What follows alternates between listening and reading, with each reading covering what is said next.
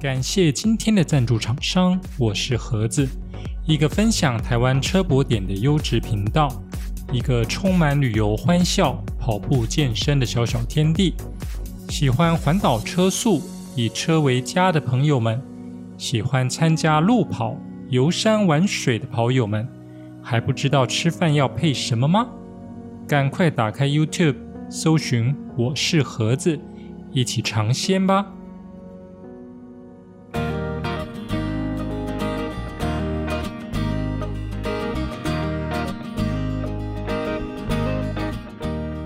掌握世界趋势，品味新鲜创意，李欧陪你读新闻。Hello，大家好。欢迎来到第十七集的李欧陪你读新闻，我是李欧。今天是二零二一年十月十九日，诚挚的邀请您与我一起关心身边发生的大小事。首先进入第一个单元——国际快线。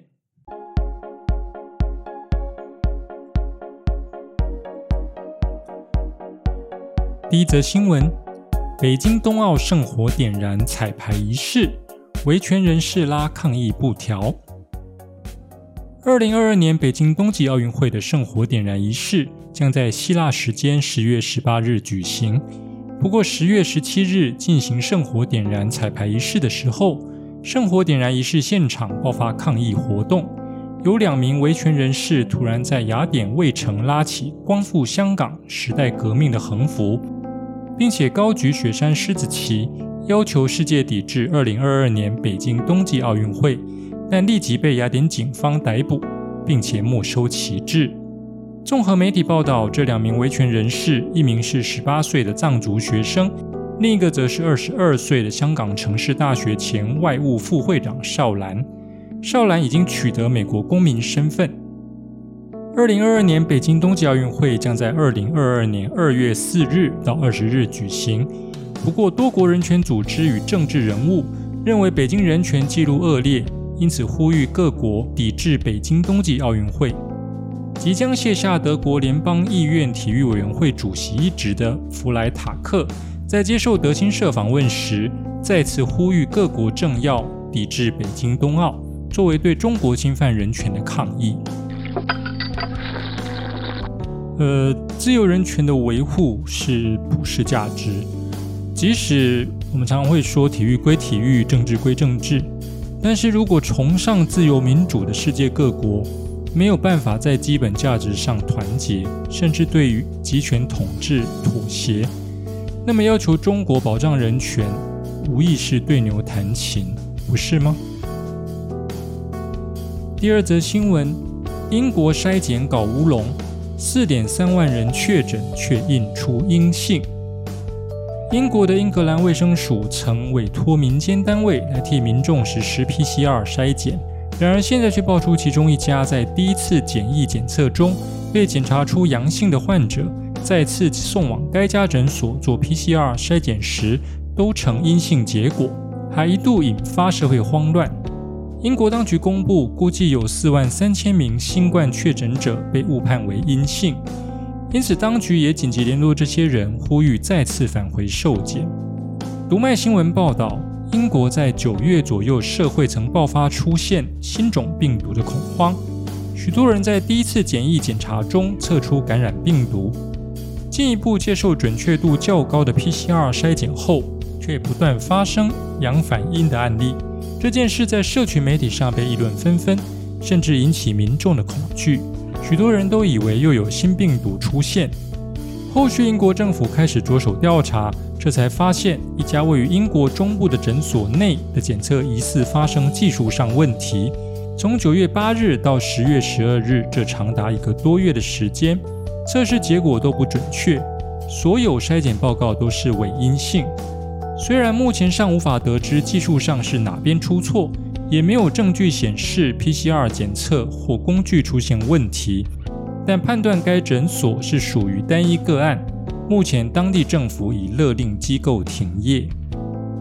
该诊所在2020年10月与英国政府签订1.63亿美元的合约，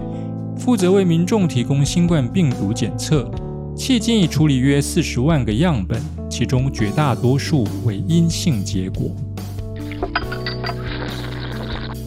呃，虽然新冠病毒的检测常常忽阴忽阳，变幻莫测，甚至还有治愈后又转阳的情况。不过，像这间英国诊所发生的技术上问题啊，多达四万多人被误判，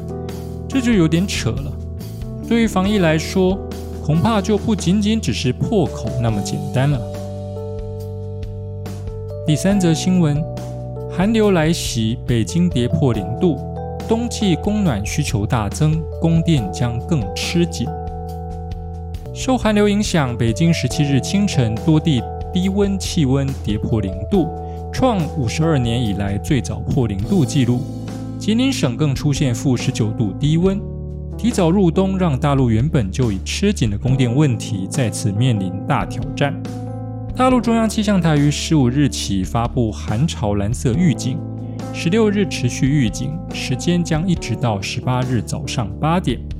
十七日清晨，北京多地出现摄氏零度以下的低温，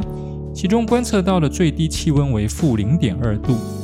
出现在六点四十四分，创观象台站一九六九年以来十月中旬同期最低值。一九六九年当年，北京直到十一月八日才有气温跌破零度的情形，今年提早许多。这波寒流的影响从十六日开始，大陆中部及东部地区将有大范围大风，气温明显下降。华北中南部、黄淮、江南及贵州、黑龙江东部等地气温下降六到十度；山东南部、河南东部、安徽北部、江苏北部以及浙江中西部等地部分地区降温十二到十四度，局部地方可达十四度以上。其中，吉林省的天池一带最低温达负十九点一度。提早入冬，使得大陆供电供暖的需求大增。也让原先就已吃紧的供电问题更加严峻。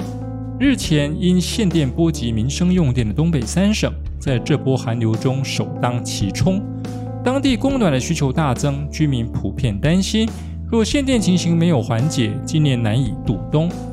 不过，先前大陆官方已做出保证，会让民众温暖过冬。冬天已经悄悄降临喽。这几天，台湾也已经感受到了寒意，年长者更要格外留意保暖哦。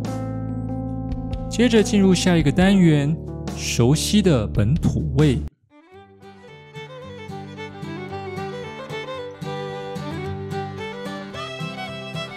第一则新闻：防城中城憾事再生，内政部表示，三个月内稽查老旧建筑，公安清理环境。高雄城中城大火酿四十六死四十一伤，为避免类似案件再生，内政部长徐国勇表示，内政部要求地方政府就辖区内老旧复合用途建筑，若有荒废杂乱空间、楼层，应责成建物所有权人于三个月内完成环境清理改善。另也将与地方政府合作，三个月内完成老旧复合用途建筑的公安、消防全面稽查。立法院内政委员会邀请内政部长徐国勇、消防署长肖焕章、警政署长陈家清、卫福部长次石崇良等人，就城中城案探讨围老建筑、公安、环境维护、消防、独老问题等报告备询。徐国勇报告时表示。内政部要求地方政府应于一个月内盘点完成所有复合用途建筑，特别是局部停业、歇业或荒废者，全数纳管。徐国勇表示，内政部要求地方政府针对辖区内老旧复合用途建物，若有荒废杂乱的楼层或空间，应责成建物所有权人在三个月内完成环境清理改善，排除所有危险因子。若借其未改善，将依照建筑法第九十一条裁罚。内政部将与各地方政府通力合作，三个月内完成老旧复合用途建筑物的公安与消防全面稽查，违规者将依照建筑法、消防法相关规定裁处，并要求地方政府加强建筑物火灾抢救、人命救助、民众疏散等复合式救灾演练，以维护公共安全。呃，其实很多啊，发生在你我周遭的问题，特别是关于公共安全的，大家往往都看得到，但是在平时无视的时候，提醒危险就好像是狗吠火车，主事者都充耳不闻，非得要等到大量人员伤亡啊，才要急匆匆的改善开罚，更遑论等到新闻事件退烧之时啊，大家又开始习以为常。让这些危险依旧潜伏在你我身边。对于这样子的循环，难道真的应该要视为理所当然吗？第二则新闻：气温陡降，福寿山农场枫叶开始转红。这几天气温陡降，台中市和平区福寿山农场枫叶开始转红，秋高气爽，正适合出游。厂方提醒游客上山记得带上保暖衣物。入秋首波东北风报道，北部、东北部都明显感受到低温与雨势，中南部地区则是日夜温差大，而高山地区更要注意保暖。福寿山农场副厂长王仁柱表示，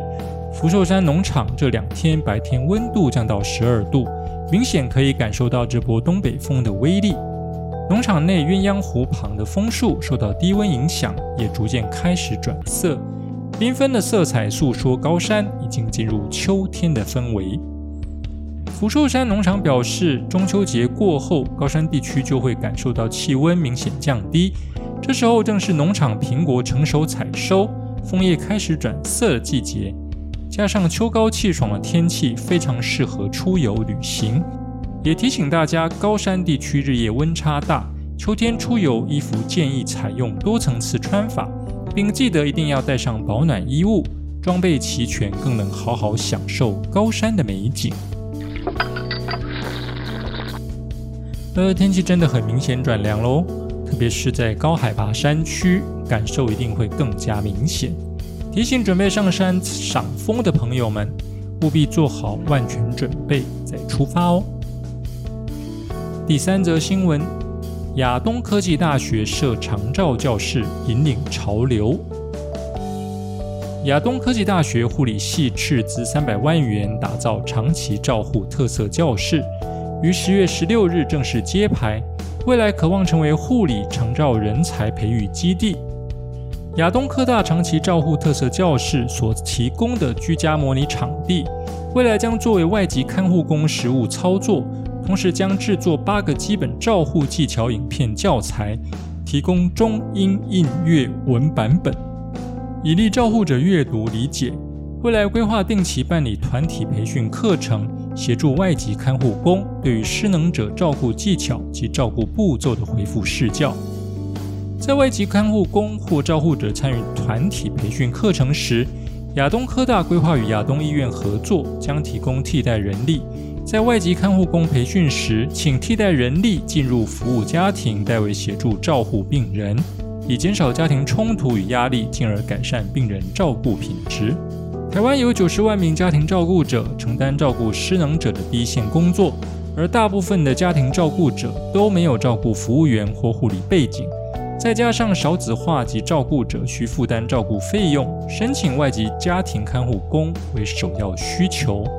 二零二零年，新北市社福移工四万一千七百一十人，其中家庭看护工四万一千四百八十二人。而新北市投入推出相关支援家庭看护工到宅指导或集中训练，仅几家辅导单位，到宅指导一次三小时。近两年受新冠肺炎疫情影响，外籍劳工的申请被延缓。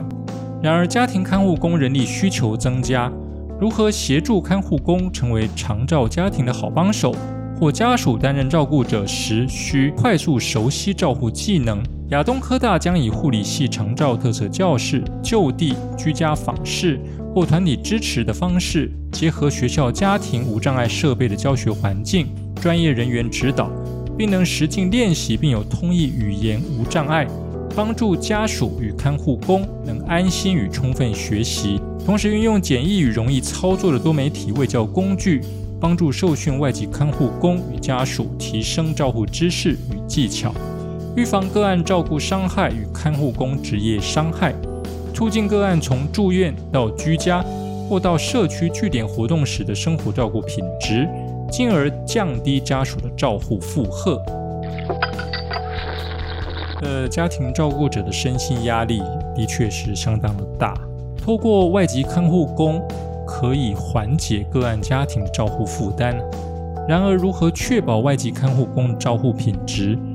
让助力不会成为另一种压力的来源？亚东目前规划设置的长照教室，确实是一个不错的发想哦。接下来进入历史上的今天。一九五二年的今天，阿兰·邦巴尔开始了孤身横跨大西洋的航行，以验证他提出的一个人可以在没有食物供应的情况下横渡海洋的理论。阿兰·邦巴尔生于巴黎，他提出一个理论，认为一个人在没有食物供应的情况下，可以在横跨海洋旅行中生存得很好，并决定自己验证这一理论，以拯救数以千计死于海中的人。一九五二年十月十九日，在看望了于法国新出生的女儿之后，邦巴尔开始了他孤独的旅程，横跨大西洋，驶向西印度群岛。邦巴尔驾驶的是名为“异端号”的星座充气艇，仅四点五米长，携带的东西仅有六分仪，却几乎没有带食物。据邦巴尔报称，他是靠用鱼叉或鱼钩捕鱼，并且用鱼作为淡水和食物的来源。已经用小网捞海面上的浮游生物存活下来。他每天也饮用有限量的海水。十月二十三日，即旅程的第四天，邦巴尔不得不修补被撕裂的旧帆，因备用帆已被风吹走。在旅程的第五十三天，他遇到了一艘船，船员告诉他，他距离其目的地还有上千公里。但是在船员为他提供了一顿饭之后，邦巴尔决定继续航行。他于1952年12月23日抵达了巴贝多，行程总计4400公里。邦巴尔瘦了25公斤，并且住进医院。他在1958年还把航海经验写成一本书，名为《自愿经受大海考验的人》。另外，在今天出生的名人有唐肃宗李亨、朝鲜王朝高宗王妃明成皇后。美国前世界拳王伊凡德·何利菲德，还有被誉为世界上最著名的女电子游戏作曲家夏春阳子。另外，原名周章寿的中国近代文学家、思想家鲁迅，在一九三六年的今天，在上海因肺结核病去世，终年五十五岁。以上新闻由李欧陪你读新闻直播，我是李欧，我们下次见。拜拜。